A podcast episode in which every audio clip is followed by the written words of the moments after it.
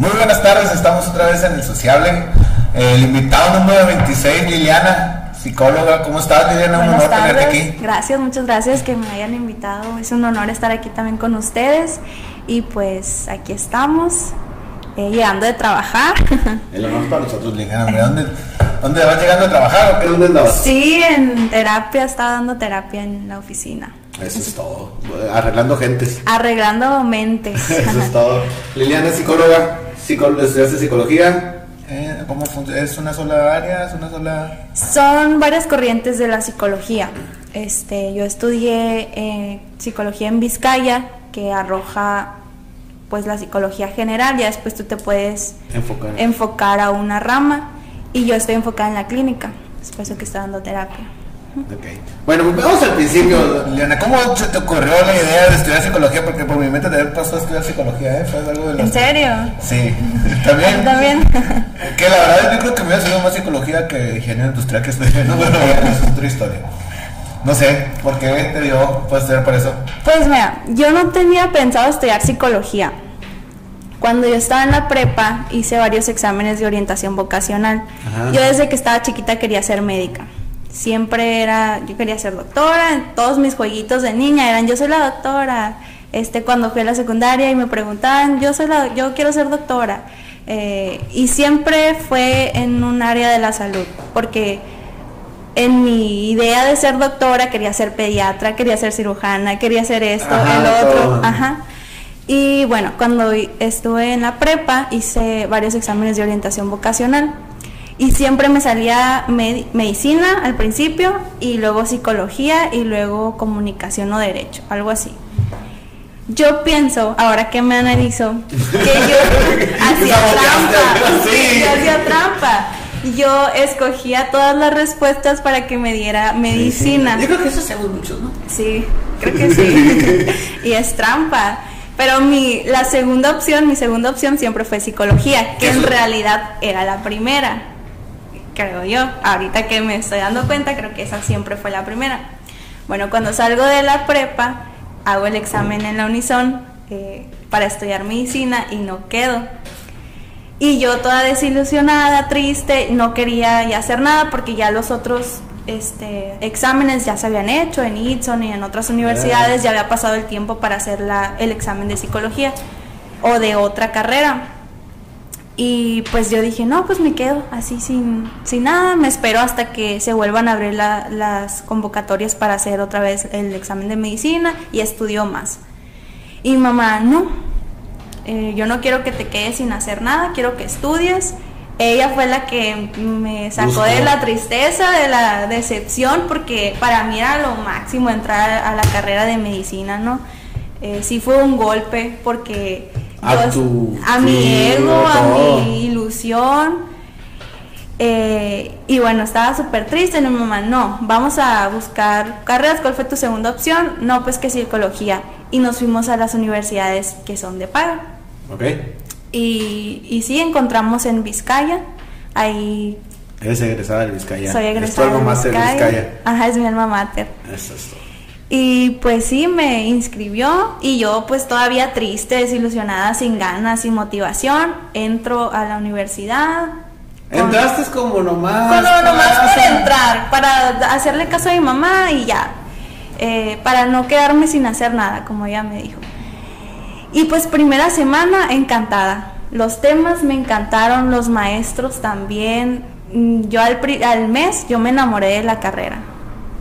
Dijiste, Sí. sí, la andaba regando. Ya ni pensaba en la medicina y mi intención era estudiarla por mientras yo estudiaba para el examen de medicina, o sea, estar ahí en esa carrera mientras estudiaba para medicina.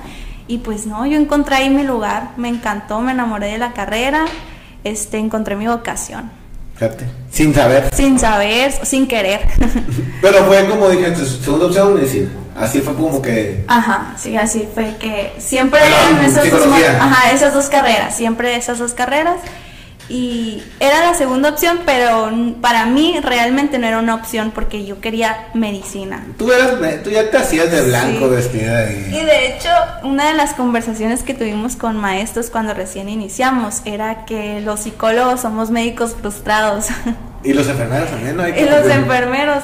pero porque queríamos estar, o queremos sanar gente, queremos ayudar, eh, que es algo que se menciona mucho. Ah, ¿por qué estás aquí? No, pues por, por ayudar, me gusta, este, conocer a la gente, sanar y etcétera, etcétera. Y yo recuerdo que cuando me preguntan a mí por qué quieres estar aquí, ya después de haber entrado y que sí me gustaron las materias y todo, bueno, como yo no sabía si sanar este, esta área de la mente, o sea, no sabía muy bien, no estaba muy bien conectada ni tenía tanto ese conocimiento, yo dije, pues porque quiero trascender. Y esa era mi palabra. Porque, porque fue mi segunda opción. porque fue mi segunda opción, porque no la tenía contemplada. Trascender. Ajá, trascender. Yo creo que es muy importante trascender en cualquier parte. O sea, o sea, muy buena respuesta porque al final del día hay que trascender en, en, lo que en lo que hagamos. Ya estamos trascendiendo. sí, Pero sí, y, y, y, tío, a final de cuentas, yo, yo creo que estudiar una carrera, bueno, yo lo, lo Montoya, ¿no? Ajá. Yo estudié ingeniería industrial porque, pues, como que nada, como que dije, que, ¿qué estudio? Estudié Derecho, no me gustó Ah, ya tenías una carrera antes. No, estudié, empecé. Ah, ok. Empecé y no me gustó y después trabajé en una maquiladora y dije, voy a trabajar en maquilas. Llegó un momento que no sabía qué estudiar. Y dije, pues ingeniería industrial. Y estudié ingeniería industrial. Pero yo, o sea, si yo por regresar el tiempo, yo creo que estudié administración. O sea, pero por porque a lo mejor me serviría más. Ok. No porque me gusta administrar, no sé cómo decirte. Que a lo mejor me sirviera más y por eso estudiara eso. Ah, ¿Te regreso el tiempo? Bueno, ahorita, ¿qué estudias? Mm, no sé. Pero ¿sabes qué es lo padre de ahorita? No estudiar. Aparte. ¿No hubiera estudiado? Eh? No, pero lo padre es que podemos tener cualquier carrera, pero hacer como una especialidad o un diplomado o un, taller o algo. Se usa mucho ahorita. ajá, ahorita sí. Y puedes entrarlo aunque tengas una carrera que no esté relacionada. Ya, sé que quieres estudiar y eso siempre me ha gustado, era gastronomía. Ah, ok, eso está padre. Yo tengo 40 años, 41. ¿Y qué tiene? No, no, lo que quiero llegar es que hace 22 años. Ajá las únicas escuelas que estaban era en Ensenada y en Guadalajara. Ah, ok. Eh, tengo así. muy pocas. Hoy, hoy está muy fácil de estudiar. Hoy está más fácil. Todo está más fácil ahora. Todo está más fácil ahora. La neta. Entonces era. Y eran escuelas muy, muy caras. Así como que los que eran chef en esa época eh, eran chef. Pues, o sea, sí. tenías ganas de estudiar de chef, de gastronomía. Entonces ahí perdí la. No, pues dije. No. No, dijo lo que me dijo mi mamá. Te voy a decir, quiero estudiar me quedé en Guadalajara, me dijo, mira, la escuela te la puedo pagar, pero la vida que te vas a dar o que te quieras dar con tus compañeros de esa escuela, yo no te la puedo pagar. Ok. Ah, bueno, dije, entonces, ya, voy a Lito. entonces, Ahí sí puedo darme la vida que sí, ajá, exactamente. O sea, es que es, sí, cierto, pues escuela de gente que tiene dinero, pues la vida es más cara. Ajá. entonces, eso me, me, dejó claro mi mamá y si lo entendí, y siempre lo, siempre lo platico, ¿eh? Sí, bueno. Pero a través del tiempo yo me he dado cuenta que en psicología yo sé que es bien difícil, la neta. Yo he escuchado amigos psicólogas, no, no de ti, pero otros amigos que tengo que son, o conocidas, mejor dicho, no tengo así. Bueno, mi cuñada es psicóloga, pero no, no ejerce. Ok. Pero es, es difícil, psicología es mucho no sé, tú Es mucho estudio constante, constante lectura, constante retroalimentación, estarte certificando, este, viendo qué es, qué hay nuevo. Pero yo creo que en todas las carreras, ¿no? No te puedes quedar solo con lo que aprendiste en la universidad. Y de hecho creo que ahora lo estaba platicando hace poco, que la universidad más trascendental eh, dentro de, de pues lo que estudias es después cuando sales y comienzas con a ejercer o con lo que de verdad es el trabajo dentro de la carrera, ahí aprendes más. Yo, yo, creo, yo creo que sí, yo creo que la escuela es como, digo, yo siempre lo a un amigo, ¿no? Eh, digo, yo creo que la universidad es, te abre el panorama para resolver más cosas. Sí, es una orientación, asesoría. Te, quita cosas, te quita, el que no estudió se nota. La neta. Es cierto. Eh, pero, pero no, no es mal pedo, pues, o sea, solo que tú resuelves, ah, está, pues pone, quiero pues esto para acá, lo levanto y lo hago. Y ya. Y el que no estudió, ay, sí, o sea, se complica más en resolver los problemas. Sí. Creo yo. Sí, sí, es verdad. Me ha tocado conocer mucha gente así. Sí. Pero bueno, es parte del, del mismo del mismo las personas cómo vamos a desenvolvernos, ¿no? Y sabes también el que no lee, el que no se informa, el que no está en constante acercamiento con lo nuevo, también se queda atrás y, y se nota que no está informado. Sí, la neta sí. Y, y fíjate que ahora con este programa también como que tengo que ver más cosas, más cosas para no quedar... Saber un poco de todo. Sí, saber un poco de todo para estar así como que... Y lo mismo que dices, pues, es informarte, es, enriquecer un poquito lo que traemos. Enriquecerte. Moverle lo que traemos aquí en la cabeza, ¿no? Así es. Y eh, vamos con lo de la, con lo de la psicología. Entonces agarramos por otro lado. Estudiaste la carrera, cinco años, difícil, fácil, complicado. ¿Cómo lo sentiste tú, tío? Al modo de psicólogos, pues, al final del día. Sí, pues, en Vizcaya son tres años. Ah, pues está más fácil. Está, sí, pero sin vacaciones y nada, es estar ahí los tres años sin moverte prácticamente de las clases. Estuve tres años corridos este, y disfruté mucho la carrera, mucho. Siempre fui una alumna destacada. Destacada, siempre este, procurando estar al 100% en, en la escuela. Gracias a, a mí me apoyaron mucho mis papás y mi familia. Este, me tocó trabajar al final y más que nada porque donde hice las prácticas me contrataron. Ah, súper bien. Ajá, entonces, pues bien, ajá. Fácil. De hecho me gradué por promedio. Ah, hice mi tesis, pero me gradué por promedio. Fíjate que en el Ipson, yo tengo entendido, no sé qué tan cierto sea las carreras que te piden más puntaje es psicología, educación y electrónica. En, en, mi época, ¿no? No sé, ahorita hay más carreras, hay más cosas. Sí. Veterinaria, no sé. Son, sí. son como que más así, menos. Pues, entonces, ah, entonces, no creo que en veterinaria tienen puntaje los altos. No sé, te echaron mentiras. Es lo que yo he escuchado. Entonces digo, pues como que es, no, no todo el mundo puede estudiar psicología, no todo el mundo puede estudiar educación, no todo el mundo puede estudiar veterinaria como la medicina, pues que también es un poco difícil. Sí. no es para todos, pues. Ajá, no, no es para todos. Aunque por más que luches y desees y, y quieras estar ahí, te aferres, va a haber un momento en que no vas a poder y pues tienes que encontrar tu vocación, tu área en el que eres fuerte. Fuerte, ajá, en el que sabes y en el que vas a dar todo de ti, en el que también tu inteligencia emocional, tu IQ está pues preparado. Para hacerlo. Para hacerlo. ¿Por qué tendré que ir contigo, Liliana? Platícame. ¿Por qué tendré que ir con un psicólogo cuando yo me creo que soy perfecto? Pues por, porque crees que eres perfecto. por esa pequeña por razón. esa pequeña razón, porque nadie somos perfectos, todos tenemos, somos humanos, todos tenemos cosas en las que requerimos apoyo. Eh, va a haber momentos en nuestra vida en el que no vamos a poder solos y tenemos que reconocerlo y buscar una orientación y que mejor una orientación profesional. Porque muchos dicen, ah, es que la terapia, ir con mis amigos es terapia, ir al gimnasio es terapia, este, ir a comprar es terapia, a comprarme cosas, ¿no? Es raquetonada. Es, es. O a lo mejor y si te da como un momento de satisfacción, pero no es algo que te va a ayudar de raíz. Cambia. Pero bueno, no sé, yo creo que al final yo, no, yo ido con psicólogos. Yo de chiquito voy a con un psicólogo. Mi mamá me llevó una vez y le dijo, no, chamaco, está bien. Tan, tan. No sé, soluciona el problema de otra forma. Fue una vez o dos veces. Este, mi mamá me llevaba, no sé por qué, a lo mejor era muy imperacto, no sé. No sé, pero siempre anduve, yo creo que fui unos tres psicólogos de infantiles. Y de grande he ido a dos. La neta, hay algo que, decimos los psicólogos y es que, por ejemplo, nos, diferenciamos por corrientes, ¿no? Corrientes psicológicas. Mi área es el humanismo. Pero los pacientes tienen su propia área también o su método de estudio.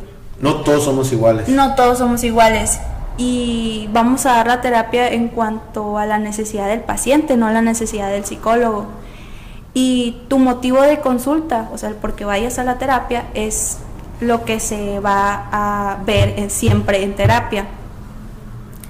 Entonces tal vez cuando tú ibas de pequeño y te dijeron que no necesitabas ayuda, ¿por qué te llevaban? Ah, porque tiene problemas de conducta. A lo mejor el psicólogo no era el adecuado para resolver ese problema de conducta, o a lo mejor era algo emocional y no sabía diferenciar entre lo conductual y lo emocional.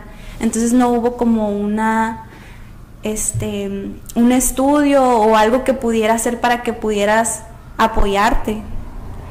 Y tal vez ahora que ya estás grande, tampoco has encontrado a tu psicólogo adecuado o con la persona que te va a ayudar realmente a resolver ese problema que, que traes. Sí, fíjate, yo, una de mis razones, platico yo, ¿no? Es como que yo traía un problema, bueno, tengo a lo mejor, siempre, como, siempre he sido emprendedor. He trabajado, buscado negocios y así. Tengo uno nuevo, por cierto. Ahora es otra historia. El punto que siempre siento que voy, voy, voy, voy. Yo solo como que me, me, me, y caigo y vuelvo a empezar, a empezar y ahí voy, ahí voy, me ahí voy, ahí voy. Entonces fui con psicólogo y dije, pero ya con el, estuve con el través del tiempo, ha habido unas, y a veces una, vez, una vez a la semana,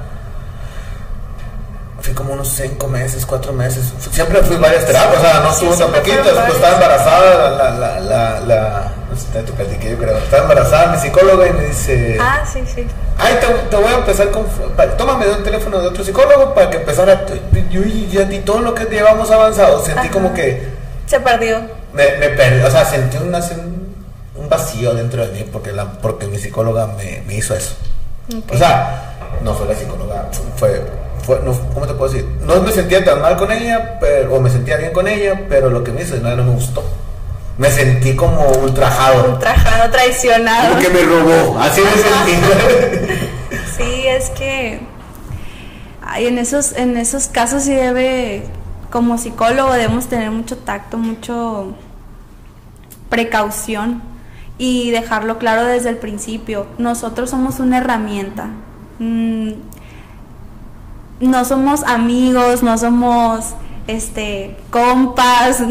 Aunque te, me cuentes toda tu vida, yo esté súper empapada de todo lo que te pasa a ti y sepa cosas que otra gente no sabe o que tu misma familia no sabes o que incluso tú mismo no sabes de ti siempre debe de, dejar claro el psicólogo que es que somos una herramienta, somos un apoyo y pues de hecho no crear un lazo más allá de lo profesional y tal vez tú ya estabas como muy apegado a ella. Pues no pegado, solo que, ¿sabes qué sentí? Sentí que, o sea, me dijo, vamos a ver, vas a empezar con este psicólogo. o sea, como que... Te cortó el rollo, pues también Sí, me ha dicho, ¿sabes qué? En cuatro meses nos vemos de vuelta, ya que, ya que o, cuando tú regreses, son seis meses, el tiempo que sea. Ay, ah, bueno. a lo mejor estoy de vuelta en seis meses. Pero sentí como que el, el, el, el alguien me, me aventó, Ay, me aventó, sí, te dejó. ¿Te sentiste abandonado? Me sentí abandonado, por, por otra ocasión me sentí abandonado. Pero bueno, digo, eso, eso me pasó a mí, que hay gente que le ha funcionado este, no sé, era... Hay diferentes formas de, análisis, ¿no? Sí, hay diferentes tipos de análisis. Yo estaba acostado, me platicaba, me... Okay. No sé qué análisis, hay como, no sé qué análisis, o qué cómo funciona, qué cómo, cuántos tipos de análisis hay, o cómo, mm. o, es muy amplio. Pues mira, como te digo, hay diferentes tipos de corrientes este, en la psicología. Yo que, que, hasta te hipnotizan, ¿no? Ajá, pero ese es otro tema. la hipnosis es otro tema. Pero también entra en la psicología. Entra en la parte de la psicología, pero para hacer una hipnosis debes de tener mucha preparación, incluso hasta tener un doctorado, una maestría en ello y otro tipo de estudios. Mm, como el psicoanálisis, por ejemplo, no es lo mismo que un psicólogo, no es no es igual, pues hay psicoanalistas que se trabajan o estudian en el tema o que se especializan en el tema. Eh, igual que los psicólogos clínicos, hay humanismo, cognitivo-conductual. ¿Tú eres clínica? Yo soy clínica, ajá. Hay gestalt. Y eh, con base a esas teorías de estudio, ellos dan su terapia. Ok. Pero mi pregunta es, o oh, no, le veo una pregunta que tengo. Ahorita que me lo dices me entra la duda referente al daño que traigas, lo que ocupas o todos con el con tu, con tu herramienta o tu pues todos pueden trabajar con lo mismo o no no no es ahí cuando tú como psicólogo te tienes que dar cuenta a este paciente no va a funcionar con la teoría que yo manejo, que es el humanismo que es el psicoanálisis o lo puedes canalizar con otro con otro psicólogo que esté más empapado del tema o tú puedes estudiar del tema que necesita tu paciente. Puedes especializarte y puedes buscar la manera de apoyarlo. Porque a fin de cuentas, este, todos estamos capacitados, como psicólogos estamos capacitados para intervenir en cualquier tipo de situación. Pero si tú no te sientes ya, dices, no, es que yo el cognitivo conductual sí que no lo manejo y este paciente necesita cognitivo conductual de a fuerzas, pues si lo canalizas y le abras la puerta a otro psicólogo que pues que también ocupe trabajo y que pueda y que sabes que puede apoyar y tiene las capacidades para apoyar a ese paciente. Okay. En mi caso, pues sí he canalizado pacientes mm, y también he trabajado para apoyar a algunos en los que tal vez no, como no, no tengo como esa... con, con o sea, no tengo esa como a lo mejor no me llevo mucho con esa corriente, como el cognitivo conductual. No, no eres, no eres, este... No empatizo demasiado con esa corriente.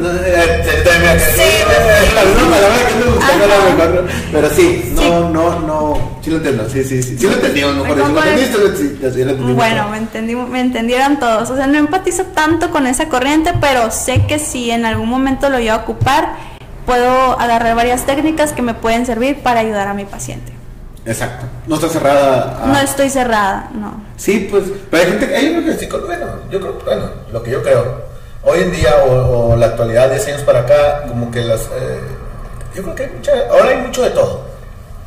Antes eran tres psicólogos a lo mejor, ahora a lo mejor hay 100 psicólogos. Sí, hay muchísimos. Vamos a inventar, ¿no? O sea, entonces, eso le ha dado la herramienta o ha dado la opción a las demás personas a ser más amplio en su tema. Ajá, así es. Entonces, entonces digo, el psicólogo de ahora es muy diferente al psicólogo de hace 20 años. Sí, el psicólogo de hace 20 años era un, un Freud, ¿no? Un personaje de Freud, este, queriendo ser como los autores de antes o los doctores de antes, que realmente eran teóricos y eran investigadores del tema porque ellos fueron los fundadores, los, los de antes, pero no empatizaban tanto en el sentido que no había como un trabajo social, eran más de estar en su escritorio escribiendo, leyendo, aprendiendo en cuanto a los libros o de otros autores. Pero ahora yo creo que hay más trabajo de campo en, mi área. Sí. Me ha tocado como experiencia personal este dar terapias en comunidades, en ir y buscar a la gente, apoyarla y es más trabajo, como te digo, de campo. Y creo que así vas aprendiendo más de la gente, conociendo a más personas, a más culturas, diferentes tipos de pensamiento, diferentes tipos e historias de vida. Creo que así te enriqueces más. Sí, yo creo que sí. Y sí, ¿no? Por cada, por, me imagino por comunidades diferente. Sí, sí, muy, muy diferente. Vamos a ser sinceros, si te vas a tratar al, portón, no vas a comparar con a lo mejor con la, con la, con ciudad. con la ciudad. Es diferente el, el, el pensamiento, la historia de vida, la cultura. Sí, ahora que estoy dando terapia también en Hermosillo, súper diferente Hermosillo Obregón aunque son cuatro horas de diferencia, pero la vida, la historia de, las personas es muy diferente. ¿Tú crees que nuestro amigo Ricardo, en común, que por, ahí nos conocemos, dice que en Obregón las personas piensan muy a la derecha o a la izquierda? O sea, ¿es, una cosa o, es, o sea, porque así está trazada esa ciudad? Ajá, está muy cuadrada. ¿Tú crees que tiene que ver? Sí, Sí, totalmente. Ahorita que hablas los bolsillos se me vino, o sea, que es diferente, ¿no? Sí, sí, totalmente. Aquí es una u otra. Es un pensamiento muy cuadrado, muy prejuicioso. Aparte. Aparte. Eso, bueno. Eh, y si no hay tantas opciones, ellos se cierran y en Hermosillo hay tantas opciones que hay de todo. todo. Te encuentras de todo. Y aquí en Obregón te cierras a dos opciones, ¿no? A y B. Y si no es así, no hay más. No vengo del museo de la semana pasada. Ya no quiero decir que, que triste la ciudad, pero no, o sea, nos llevan 30 años esos de Hermosillo, o sea. Sí, sí. Así bueno, también un poquito, pero. pero oye, que se pasan de tú que vas, ¿no? O sea, es otra ciudad, es otro mundo. Es otro mundo. Es otro mundo. es otro mundo. Y llegué a Obregón y vine por la California, vine, me regresé en camión. Todavía un tema. Y me marqué el cálculo y no estaba todo lleno. Bueno, toqué un camión y vamos por la California la peor calle de la California, qué fea está la California, de la 200 hasta la Guerrero, está espantoso. Todos los comercios son, ve los comercios que son de la California, tristes, abandonados. Pero bueno, ¿por qué me fío? Oye, y aquí es donde entra la política, lo que estábamos diciendo ahorita. y pues es que al fin de cuentas todo lo que pasa y lo que las decisiones que tomen los que gobiernan el municipio, pues nos incumben a los ciudadanos. Ya seamos psicólogos o no seamos, ¿no? Ya seamos psicólogos, seamos abogados, ingenieros, lo que sea, al final de cuentas, este, la política es personal y lo personal es político, como dicen. Así es. Sí, es totalmente, totalmente. Yo, la, yo soy muy antipolítico, pero me, me gusta participar, pero no sé, es algo que no muchas cosas no comulgo en, nuestras... Que yo también, me queda claro, y hemos, a lo mejor hemos platicado cosas que, que concordamos, Sí. Pero sí, la política... La política. Ya te vi, ya te vi unas historias sobre política. es que hay que involucrarnos, hay que hablar de los temas porque si no, pues ignoramos y eso nos hace personas sometidas.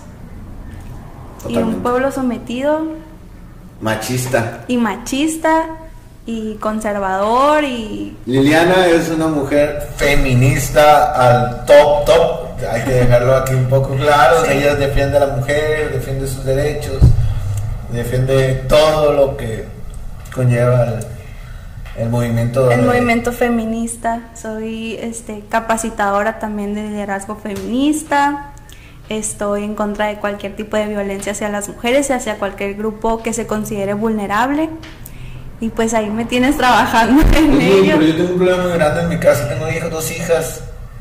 Entonces, cuando las regañan, me van a decir, eh, papá opresor, me van a decir mis hijas, no, hay que regañarlas. No, pues sí, eso no tiene una cosa que ver con la otra. pero sí.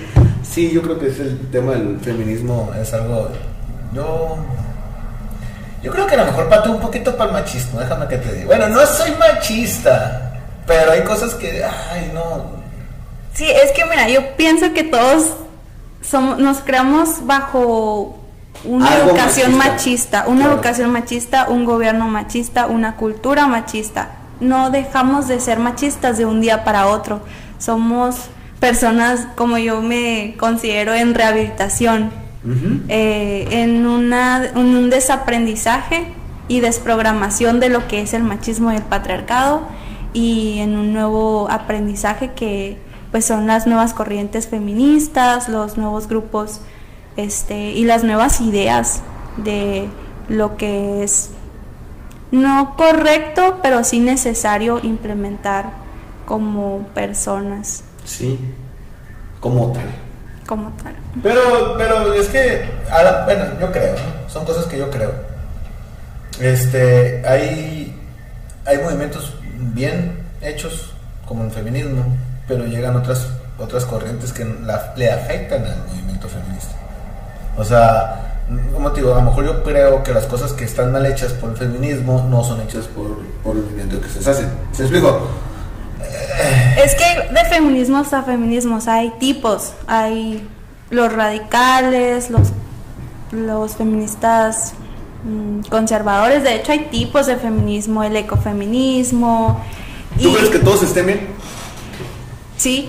Definitivamente. Definitivamente. Sí, sin dudarlo. Creo que todos estén bien si es así que ellos lo piensan. O sea, el Igual pienso que tú estás bien en tu forma de que ves las cosas, pienso que tú también estás bien en la forma en la que ves las cosas y yo me considero que lo que yo digo es, la verdad y es mi forma de... Le digo, le, digo a Betsy, nada está bien y, nada, está, mal. así es, ajá.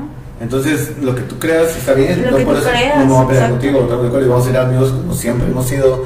Pero, obvio, ¿no? Hay que respetar. Hay que respetar, obvio, pero si yo llego y vamos a un ejemplo de mi esposa, mi novia, y la, la un jalón, un maltrato, obvio tampoco vas a estar a gusto en ese momento. Entonces, pues es que no me gusta estar con esas personas. Independientemente que no lo defiendes, pero por respeto y, también te, me imagino que te es un lado, o sea, no, qué flojera, pues. Sí, y también llega un punto en el que, pues, se empalma la injusticia social con lo que ¿A qué le llamas injusticia social, Injusticia social, el violentar a las personas, el, general, no mujeres, la desigualdad. Personas. Sí, personas, como te digo, yo apoyo a cualquier grupo vulnerable, que se considere vulnerable. Siempre estás ahí, es que eres muy participativa en esas cosas, ¿no? Sí, sí me gusta mucho el activismo social y apoyar a pero desde siempre tiene que ver la psicología en todo esto o ya es como tu onda pues conozco muchos psicólogos que no les interesa. No sé no sabría decirte creo que ya es personal. Creo que personalmente a mí sí me preocupa mucho la sociedad mm, apoyar a cualquiera que lo necesite y estar siempre al pendiente de lo nuevo y de lo que se necesite, o sea, en lo que yo pueda colaborar, ahí voy a estar. Me preocupa el cambio climático, me preocupa la desigualdad social, me preocupa la violencia contra las mujeres y siento que eso ya es algo más personal, ¿no? Sí.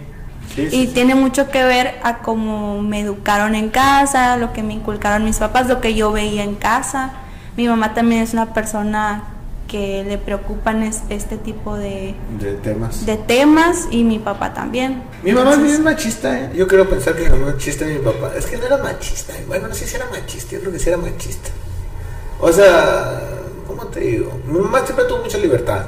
Entonces no estuvo oprimida con mi papá. Mi papá, mi papá nunca le tocó ni un pelo a mi mamá. O sea, mi papá le pegaba duro al trago, pero él era, estaba, se borrachaba y se dormía, pues, o sea, no, no había problema por ese, por ese tema. Sí.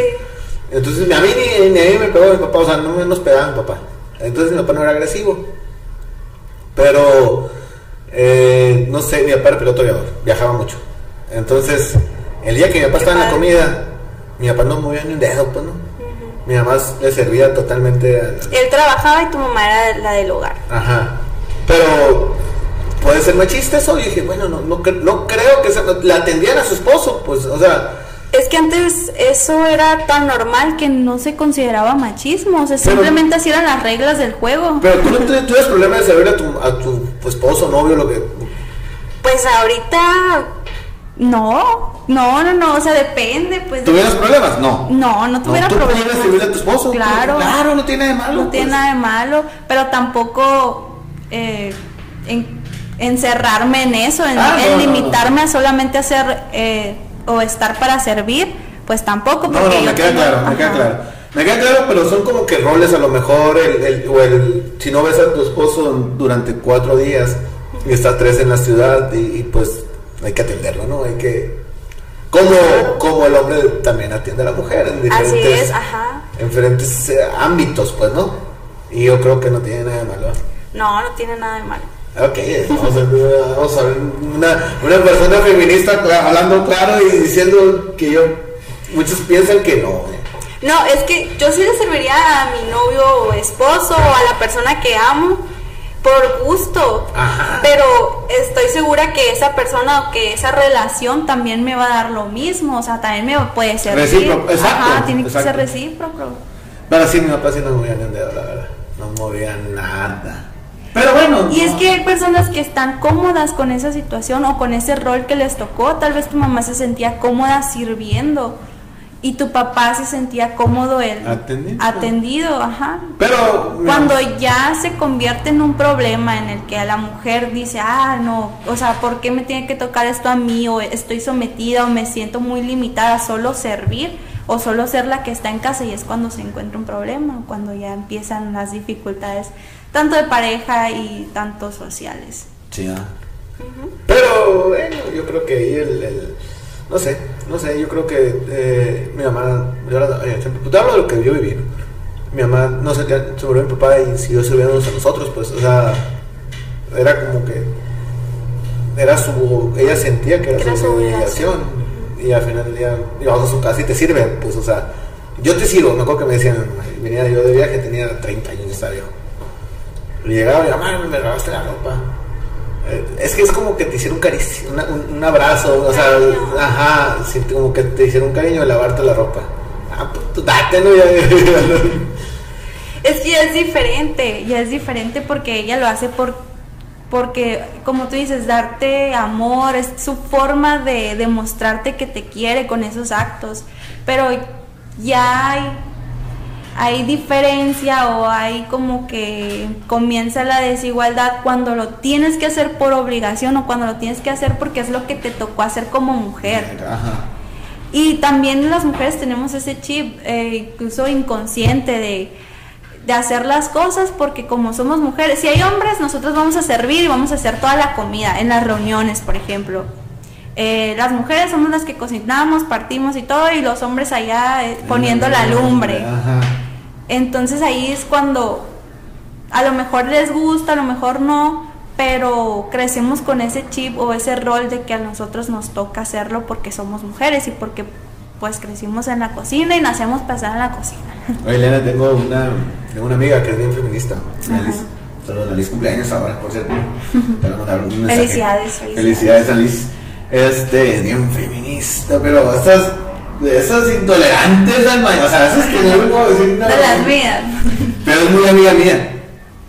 Y, y dice, le digo, no, es que las mujeres tienen que trapear y barrer y es lo que tienen que hacer. Puta, di cuenta que le pongo un cohete y, ¡eh! se pone esa pared se pone bien histérica, ¿no? Pero yo le hago broma, ¿no? Digo, no, no, es que la mujer, yo cuando me case, va a le decía, yo voy a casar y la mujer ahí en la casa, pues ella tiene que estar en la casa barriendo, trapeando y haciendo lo que tenga que hacer. ¿Te das cómo se enojaba? Se enojaba mala onda. Pero también hay que entender a veces las bromas, ¿no? De tus amigos, o sea, es como que. Pero sí se enojaba, no me Pero se enojaba real. Se enojaba real, pero momentáneamente. Me decía nada, o sea, no, no, no, me dejaba de hablar, solo era como que. Entendía que estabas jugando. Sí, entendía, pero no le parecía. Hasta la, hasta la broma le incomodaba, pues. O sea, porque siempre fue. Es bien feminista. Sí, es que hay veces que sí incomodan ese tipo de comentarios. comentarios, e, especialmente en Facebook, ¿no? Se usa mucho que feminazis o insultos contra el movimiento o las personas que defienden el feminismo. Yo creo que al final de cuentas esa es la gente que se esconde, pues, habla escondidas. Sí, es ignorancia también. Ignorancia, pero la gente que te comenta en Facebook es, es, es, como que no te lo puede decir y te lo, te lo dice ahí y le da miedo decirlo y te lo escribe. Sí. Pero bueno, es la gente que... Cierto tipo de cobardía. ¿Por qué tendré que ir con un psicólogo? Tienes que ir porque... porque... Todos ocupamos ir con un psicólogo. Todos ocupamos un psicólogo. ¿De planta? Mm, de planta y también en ciertos en ciertas situaciones específicas de la vida. Eh, tal vez no estar yendo todo el tiempo, pero sí... Mm, ¿Cómo podría explicártelo? A ver. ¿Como un gimnasio? Mm, fortalecer. Fortalecer, ajá, claro, fortalecer tu mente, pero también el depender siempre de un psicólogo no es bueno. Todo en exceso es malo, como dicen, y depender de una persona para estar bien tampoco está bien. Sí, claro. Eh, pero sí cuando tú sientes la necesidad de pedir ayuda o de que una situación se te complica en tu vida y pues tienes que resolverla o cuando sientes que estás siguiendo ciertos patrones de conducta o de comportamiento que ya no están bien, tienes que buscar ayuda profesional. Yo creo que todo el mundo buscamos, todo el mundo hacemos patrones y vamos, o sea, si te, todos hacemos algo y hacemos patrones. La verdad. Si tienes una relación y pum, pum, pum, haces patrones, todo sobre patrones. ¿Y los patrones qué son? conductas aprendidas. Claro. ¿Por quiénes? Por tus padres, por la sociedad, o cosas que te dijeron que tenías que ser, que tenías, como las mujeres que nos dijeron, no sé, las mujeres están para la cocina, o ellas no deben de trabajar. Patrones de conducta. Son patrones de conducta, son roles, estereotipos en los que se nos encasilló y pues tenemos que salir de ellos. Igual con las relaciones personales, las relaciones de trabajo. Yo creo que ahí, yo creo que ahí tenemos, donde nos patea todo el mundo, yo creo que en las relaciones personales, ¿verdad? Es donde tenemos más problemas, quiero pensar. Sí, ahí es cuando comienzan a salir los problemas yo creo emocionales, mentales, las patologías. Con la pareja. El narcisismo, sí, con la pareja. La dependencia emocional. Yo creo que la dificultad de vivir con una persona es que pensamos totalmente diferente. Entonces. Se abren heridas. Se abren heridas. Yo sí, fíjate que. Ya tuve. ¿Con quién platiqué? Ah, este que te iba a platicar de las parejas que dije, me di cuenta, ¿no? Yo siempre andaba escondidas. Ok. Siempre me, no me gustaba, aprendí a andar escondidas. Tenía una relación, escondidas, escondidas, y después la siguiente escondidas, escondidas. Y hasta que andaba con personas solteras escondidas, pues, o sea, nunca le di el, problema, o sea, es que bueno, la primera, ah, me voy ahí, andamos escondidas. Ok. Y después digo, güey, ¿por qué tengo que andar escondidas? O sea, andaba escondidas. Me gustaba andar escondidas. Era algo como que algo que me me, me gustaba, pues. Te daba satisfacción. No, euforia, euforia. el, el, el, el, ¿sí explico? Ajá. Ya dije, güey, no ocupo andar escondido, o sea. ¿Te causó problemas en tus relaciones? Andar a escondidas. Pues, eh, hasta cierto punto, hasta sí. Y a ti mismo también te causaba problemas, ¿no? Pues yo creo que no. A mí, yo creo que a mí, no sé. Pues... Entonces, ¿por qué decidiste que ya no? Porque no está bien, que no. ¿Y por qué no está bien? Pues no sé, eso muy chido. o sea, sí, sí, entiendo, pues, pero. Ay, escondidas. Está padre también, pues, o sea, estuvo padre, estuvo bien en su momento. no está mal, pero. No sé. Está mal al punto de que comienzas a dañarte o comienzas a dañar a la otra persona. Si ambos están de acuerdo y se sienten cómodos y les gusta como esa adrenalina de andar escondidas, pues está bien si no están dañando a nadie más, ¿no? Claro. Eh, pero si llega un punto en el que tú ya no te sientes cómodo, en el que comienzas a, a ver problemas en lo que están haciendo o la otra persona también, ahí sí es como que pues tenemos que replantearnos la relación o hacemos oficial o lo damos a conocer o así lo dejamos o lo dejamos así sí, yo tenía amigas que eran mis hermanas para conmigo para todos lados pues pero pero es no novia, no, una amiga. Ah, ok. O sea, y así, O sea, no sé, a lo mejor eran jales y frisas y en ese momento, y tú, no, pero tampoco le decía, yo siempre he sido muy prudente, o sea, nunca le comunico a, la gente lo que hago, pues, entonces soy muy reservado en mis cosas. Entonces, si yo tenía un jal, un frío, lo que sea, decía, no tiene que enterarse todo el mundo, pues. Sí. Yo, sepa, eso es más que suficiente. Entonces, ahí donde podemos a lo mejor malinterpretar nuestros sentimientos. Pero bueno, eso es Es otro tema que tenemos que tocar más profundo. Más profundo, Pero bueno, son situaciones que digo, de pareja que las personas, no sé, cada quien tiene sus, o sus demonios. Porque yo nunca tuve, no fui de muchas relaciones. Pero hay gente que tiene muchas relaciones. O sea, muchas novias. Sí, constantes. Hay gente que no para. Yo, a mí no me gustó tener. Termina y con otra y. Yo nunca me gustó tener novias porque gastaba mucho dinero con ella. Cuando estaba en la universidad, decía, me decía mi, me daban 200 pesos el verano, me acuerdo, hace 20 años. 200 pesos. Entonces ya con eso ya me iba a agarrar la fiesta, me iba al cuartel, me iba a lo que tú quieras, en aquella época. Y, Al cuartel. el punto que, que decía, ya terminé el domingo sin ni un peso, pues ya me lo he gastado todo. O novia o fiesta. Porque pues tienes que ir al cine, tienes que invertir a la novia, pues. Invertir. No, pues digo con la fiesta. la novia me pegado después, ¿no? Pero no, no era muy novia, no me gustan las novias, si no te muy sincero. Le evitaba esas relaciones. Las relaciones formales no, no tuve una novia, la verdad, y esa novia era martes, jueves, martes, jueves, sábado y domingo. Es que antes se usaba mucho de, de horarios o de días específicos, ¿no? Todos los sábados a las 6 de la tarde y ya te daban dos horas con el novio y ya. Y ya va, y no lo volvías a ver hasta la siguiente semana. Estaba medio raro, eso no Ajá, de hecho, pues sí, todavía se usa. Conozco gente que tiene sus horarios de visita, sus horarios de. Sus días específicos. Pero bueno, volviendo al tema de la psicología. que es extraño, ahorita es extraño. Sí. Es muy extraño. Yo también creo que es extraño, pero pues así vivimos como que en patrones, volvemos a lo mismo. En patrones. Pero yo creo que esos patrones eran en toda la, en, toda la región, ¿eh? La mismo, esos no eran nomás Obregón, Hermosillo, de todos lados eran algo muy similar, pero van rompiendo patrones. Yo creo que los mismos jóvenes están rompiendo muchos patrones que nosotros teníamos o, mantuvimos de nuestros papás. Sí. Y, y, que tenemos que romper, o sea, es de a fuerzas o o te informas y comienzas con una nueva etapa o sigues repitiendo errores que ya no son tuyos porque son aprendidos y comienzas a hacer lo mismo que tus papás, comienzas a tener los mismos problemas que tus papás tenían, los mismos problemas no solamente en tus relaciones, los mismos problemas de, en algunos casos de obriedad, de pues conductas de enojo, eh, neurosis. Neurosis. Yo soy neurótico.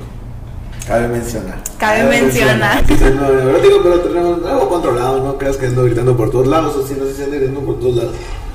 Pero bueno, todo, todo, soy muy consciente de las cosas que hago. Okay.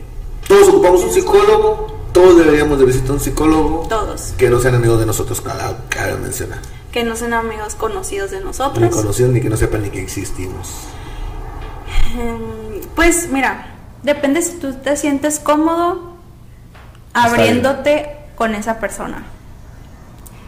Si tú no te sientes cómodo porque sientes que esa persona lo va a decir o se puede, no sé, eh, tienes algún miedito con esa persona al ir y no te vas a abrir completamente, ahí sí tienes que decir y no me he abierto totalmente. Ah, He pues ocultado mis cosas que están guardadas para toda la vida. Ah, pues ahí radica el problema que tenías con lo de no encontrar un psicólogo que te ayude realmente, porque cuando tú vas con un psicólogo es abrirte y abrirte, o sea, tú tienes que mostrarte tal cual eres. Yo he ido con, con la confianza de que ese psicólogo pues no va a decir nada, yo es una persona profesional. Yo he guardado muchas cosas. Yo tengo mi, mis pero me da cosas, no, no sé, no, es algo que dije que nunca iba a decir, no sé, cosas que no, no quiero decir, pues. Y digo así, no es psicólogo, es una persona, algo que tengo mi, Y pues, no sé, no sé. Es, algo es que, tal vez no has encontrado la persona correcta con la cual abrirte totalmente, o con la que sientas la confianza de que esa persona pues va a guardar tus pues. secretos. Ajá. Pero sí, no sé, no sé, no sé, es algo que este. El psicólogo. No sé, no sé. Yo soy. Yo soy. También es parte del trabajo de terapeuta, ¿eh? Es parte de. Sacarte la información. De Ajá, de, crear un rapport contigo. que es un rapport? Es una situación de confianza. Que tú te sientas bien hablando de ti y pues diciendo todos estos miedos y secretos que traes guardados. Es un trabajo del terapeuta y, y pues nada más tienes que encontrar a alguien que de verdad te haga sentir de esa forma. Entonces la última pregunta, que, me tengo muchas, tengo dudas, Carlos, igual tú, te quito más el tiempo, también ya tenemos un rato aquí. ¿Qué diferencia entre un psiquiatra y un psicólogo? Y nunca qué es la diferencia. Un psiquiatra y un psicólogo. ¿Ves más locos los psiquiatras o qué? los psiquiatras medican, ellos son médicos que se especializaron en el área de psiquiatría. Los psicólogos este, somos Terapis, terapeutas, terapeutas. Ajá, que como te decía ahorita, estamos con diferentes tipos de corrientes psicológicas como el humanismo, el cognitivo conductual. Nosotros no medicamos, no te podemos medicar. Recetar algo. Ajá, recetar medicina para que vayas y compres a la farmacia, ni siquiera darte prescripción médica, nada de eso, solamente los psiquiatras. Y ellos ven patologías y enfermedades más pues difíciles como ¿cómo se llama? esquizofrenia, bipolaridad. yo tengo un problema con la bipolaridad. Creo que es una enfermedad inventada. ¿En serio? Ah, pues eso te lo podrá refutar un psiquiatra. Yo creo que la bipolaridad, este... No, pues yo también, o sea, sí, sí es una patología y es una enfermedad que se debe de tratar con un psiquiatra y con un psicólogo. Vi un anuncio de un medicamento, vi un anuncio de medicamento y decía, algo de bipolaridad y dice estaba una señora haciendo en un patio de una casa, es que tengo problemas de, de, de, bipolaridad. Y estaba otra señora en otro patio bien grande eh, tomando un té, es que yo tengo problemas de bipolaridad. Y yo, yo, pensaba, ¿no? O, pensé o pienso, si quieres, digo, pues no tiene nada que hacer, pues las que la que trabaja en la cosa se levanta a las 5 de la mañana, deja el chamaco, se va, pum, pum, pum, va, regresa a las 6, 7 no tiene problemas de bipolaridad, pues O sea, no, tiene tiempo de enfermarse de bipolaridad. Mm. Eso yo lo digo, ¿eh? Pues mira, conozco gente que no tiene tiempo y es muy proactiva y tiene problemas de bipolaridad.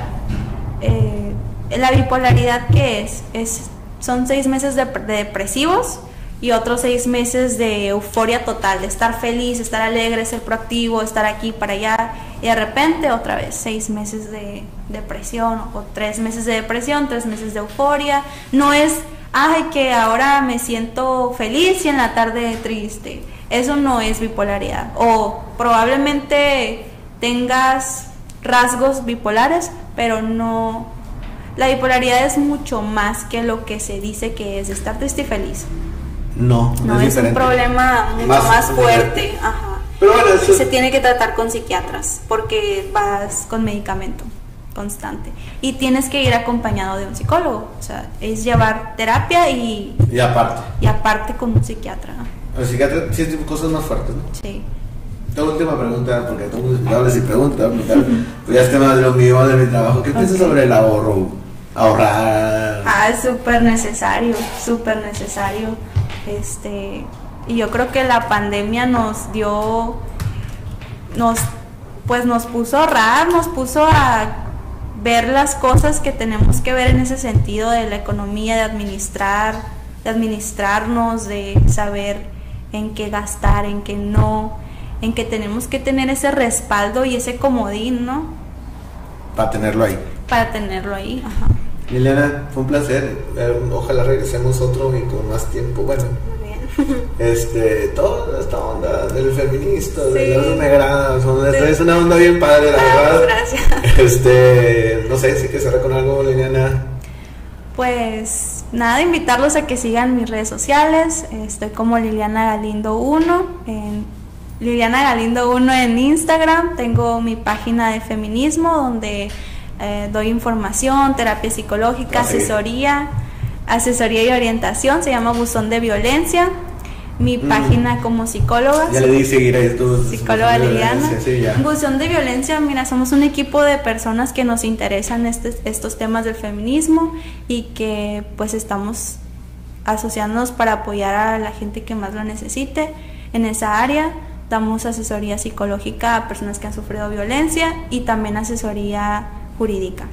Vamos a cortar ese pedacito y lo vamos a subir y vamos a etiquetar el buzón de violencia. Ahorita también estoy trabajando con un equipo de profesionales de la salud. Estamos armando un equipo integral eh, de nutriólogos, psicólogos, fisioterapeutas, este, psiquiatras, para también tener como este equipo en el que tú podrías eh, ocupas todo, pues. Ajá, ocupas todo, ocupas algo, pues vas con uno de nosotros y te canalizamos. Todo. el mundo ocupa de todo. Sí, todo el mundo ocupa de todo, especialmente nos damos cuenta cuando ya pedimos una ayuda en el área nutricional. Me ha tocado que me canalizan muchísimos pacientes que van por problemas emocionales, pero se ven reflejados en su alimentación mm. y tienen problemas de obesidad o incluso anorexia y pues me los canalizan al área de psicología. Ahorita, estamos armando ese equipo con Flor Rodríguez, ella está en Nutrición por ti. Okay. Y, pues ahí estamos. Ah, pues qué bueno, felicidades. Gracias. el buzón ya que sigo, el otro no sabía. Pues aquí estamos y después venimos y hacemos otro algo más referente a eso. Ok. Ahora te invitamos a psicología, ahora te invitamos con lo, del buzón y lo de otro. Ah, muy bien. Hacemos una sesión. Temas. Hacemos una sesión porque vamos a dejarle, bueno, yo te invité la verdad por la onda de la psicología, porque ocupamos un psicólogo, entonces sí, rollos que estamos platicando. Y después hacemos nosotros más sobre el buzón y lo. Muy bien. ¿Te parece? Muy bien, perfecto. Muchas gracias por venir. Muchas gracias a ustedes por la invitación.